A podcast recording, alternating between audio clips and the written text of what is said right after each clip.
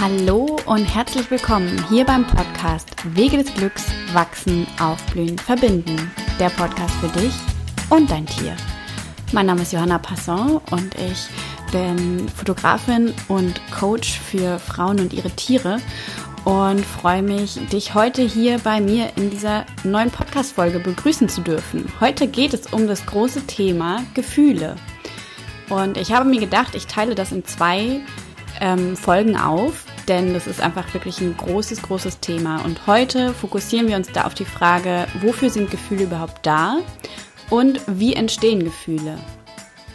Ja, also, wofür sind Gefühle da? ähm, es ist für mich, also Gefühle sind für mich wie eine Kommunikationsform von unserem Unterbewusstsein und unserem Körper mit unserem Bewusstsein, also mit unserem ja, mit dem, dass wir einfach uns Dingen bewusst werden, mit unserem Verstand. Ähm, und das ist, man könnte auch sagen, die Sprache der Seele ein Stück weit.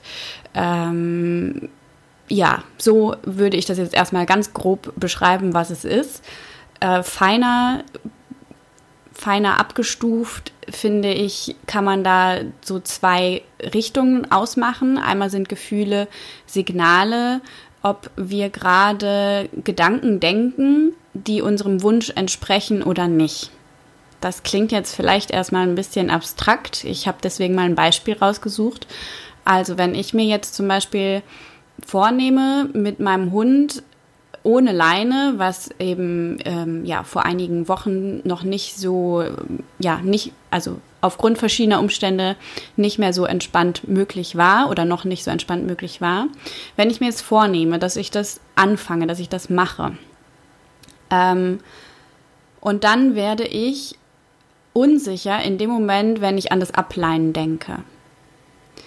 Dann ist die Unsicherheit für mich ein Signal, dass ich gerade einen Gedanken gedacht habe, der ja Unsicherheit erzeugt, der ein bisschen Angst erzeugt, der ähm, ganz grob gesagt diesem Wunsch, dass ich mit meinem Hund entspannt durch den Wald ohne Leine frei spazieren gehe, dass ich da Gedanken gedacht habe, die diesem Wunsch entgegenstehen, also die dem nicht entsprechen.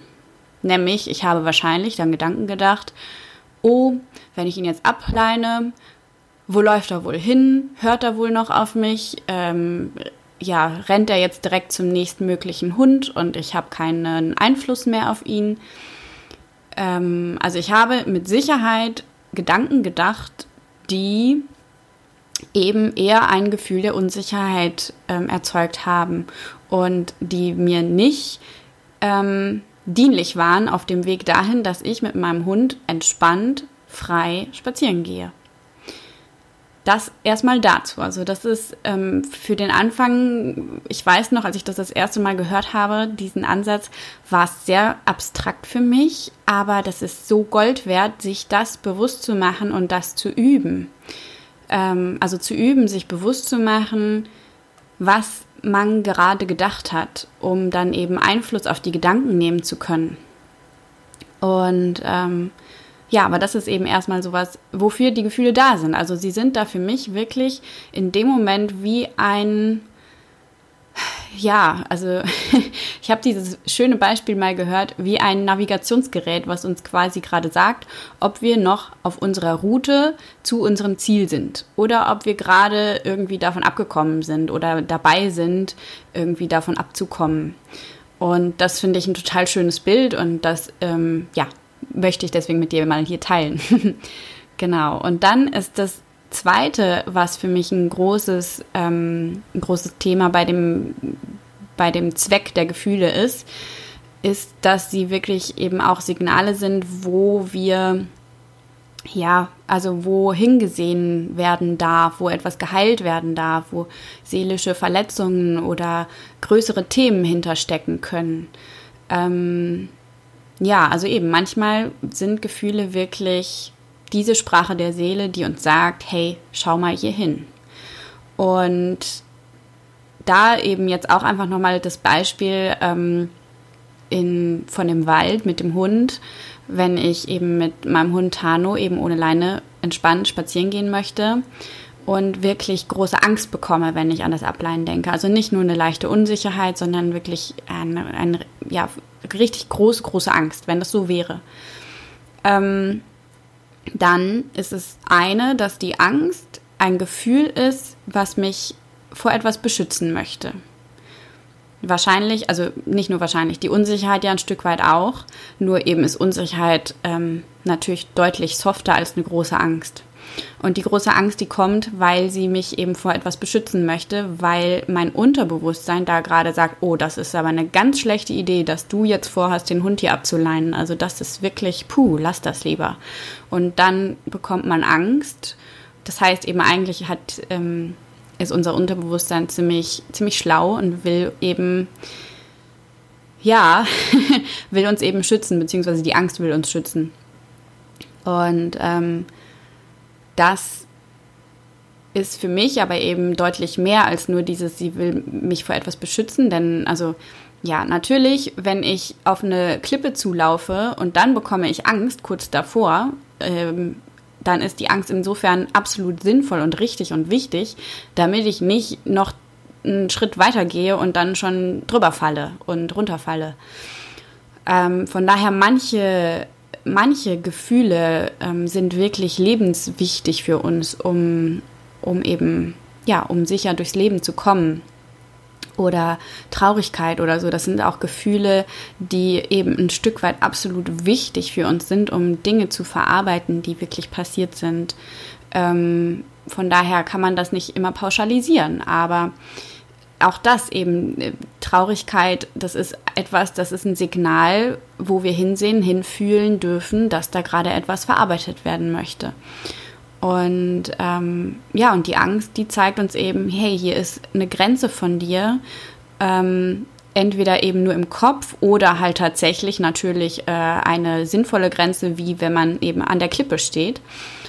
Ähm, aber ja, wenn sie dann nur im Kopf ist, dann ist es wirklich das Zeichen, hey, da ist irgendwas mal in der Vergangenheit passiert, was, ähm, ja, was das in dem heutigen Erleben auslöst.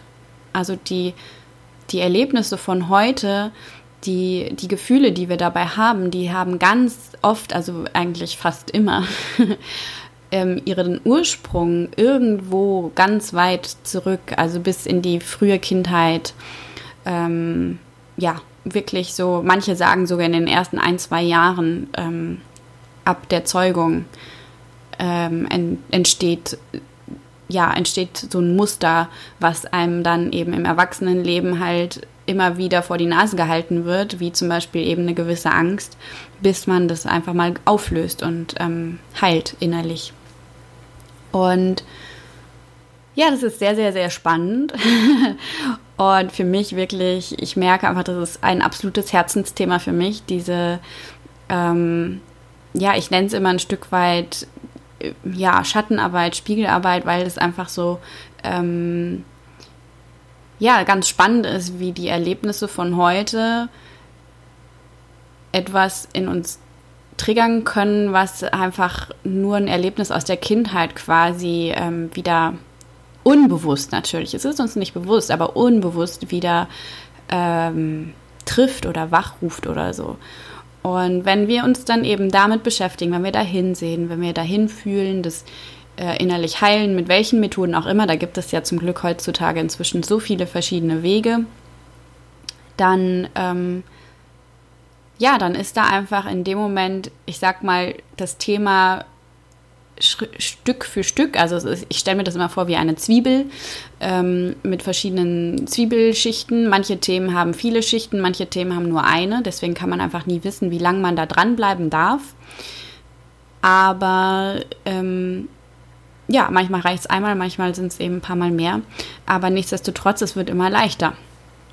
Und jetzt habe ich eigentlich schon ein bisschen vorweggenommen fürs nächste Thema. Ich wollte eigentlich erst nächste, in der nächsten Folge auf das Thema eingehen, wie ich dann, also für den Umgang mit den Gefühlen. Naja, gut, das war dann jetzt schon mal ein kurzer Exkurs.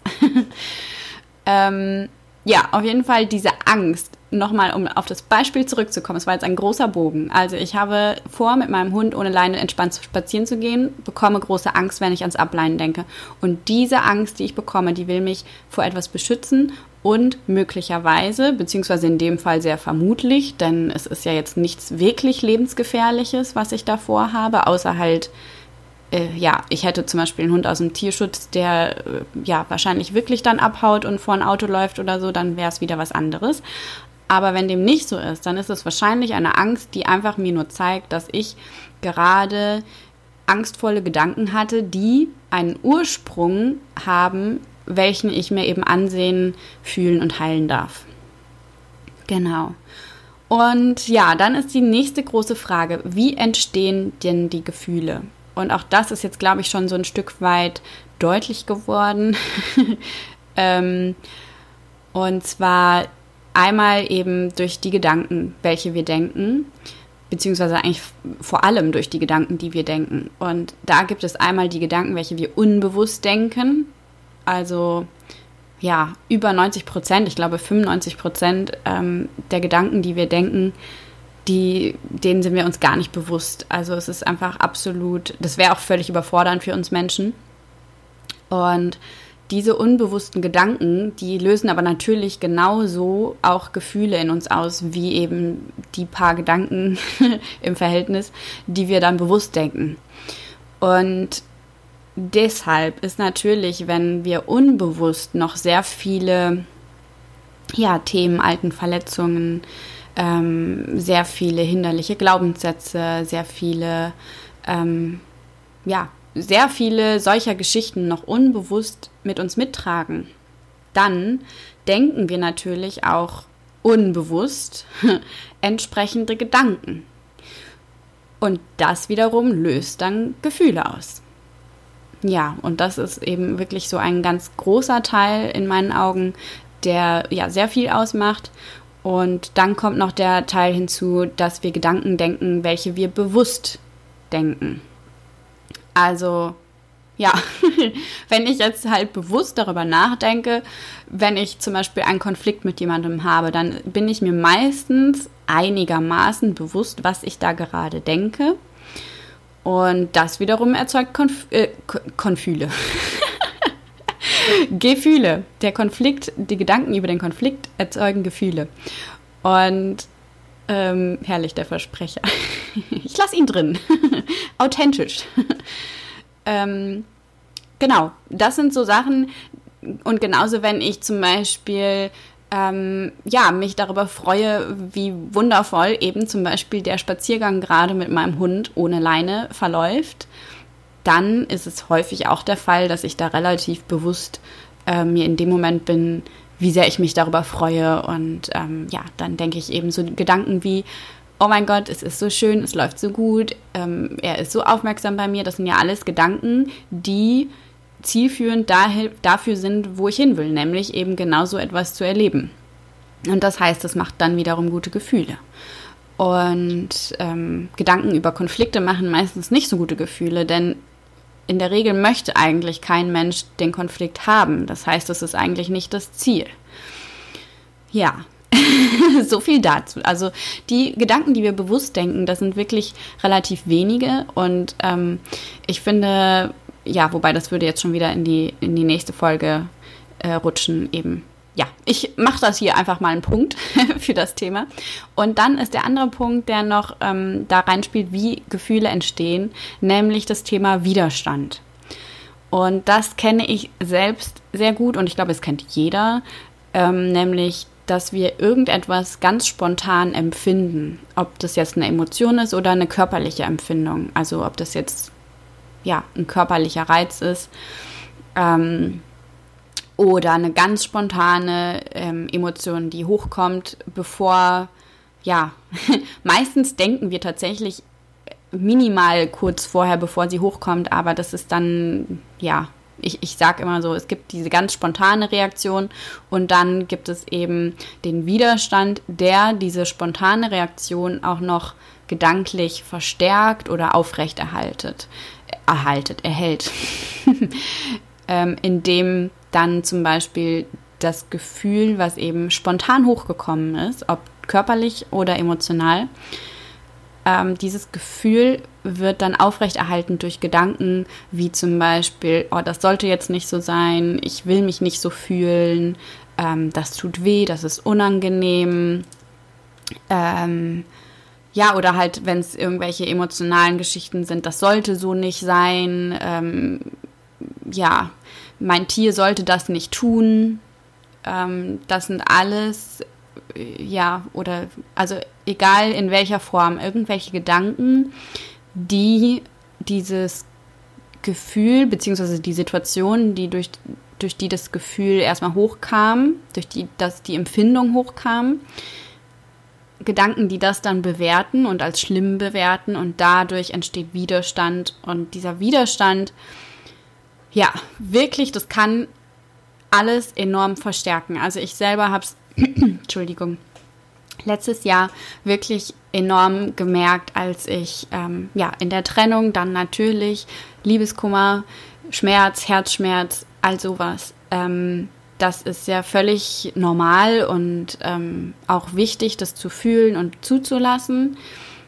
Ähm, und ich habe für mich an meinem, an, ja, im Selbstversuch gemerkt, wie schnell solche intensiven Gefühle ja wieder ja, wie soll ich das sagen, wieder verschwinden, verarbeitet sind, wie soll ich das sagen? Also es ist natürlich so, dass es immer mal wieder hochkommt, aber dieser ganz akute, das ganz akute, das ist wirklich, das hat nicht lange bei mir angehalten, weil ich ähm, enorm viel Aufmerksamkeit darauf gerichtet habe, dass ich einfach im Frieden bin damit, dass dieser Schmerz gerade da ist, dass ähm, die Situation gerade da ist, dass ja, dass es so ist, wie es ist und dass ich wirklich diesen Widerstand, der ja wirklich auch total normal und menschlich und verständlich ist, der auch bei mir manchmal hochkam, nämlich dieses, das sollte so nicht sein, es ist so schlimm,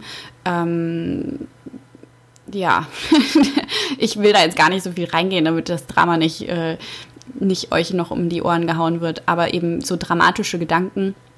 Natürlich kamen die mal hoch.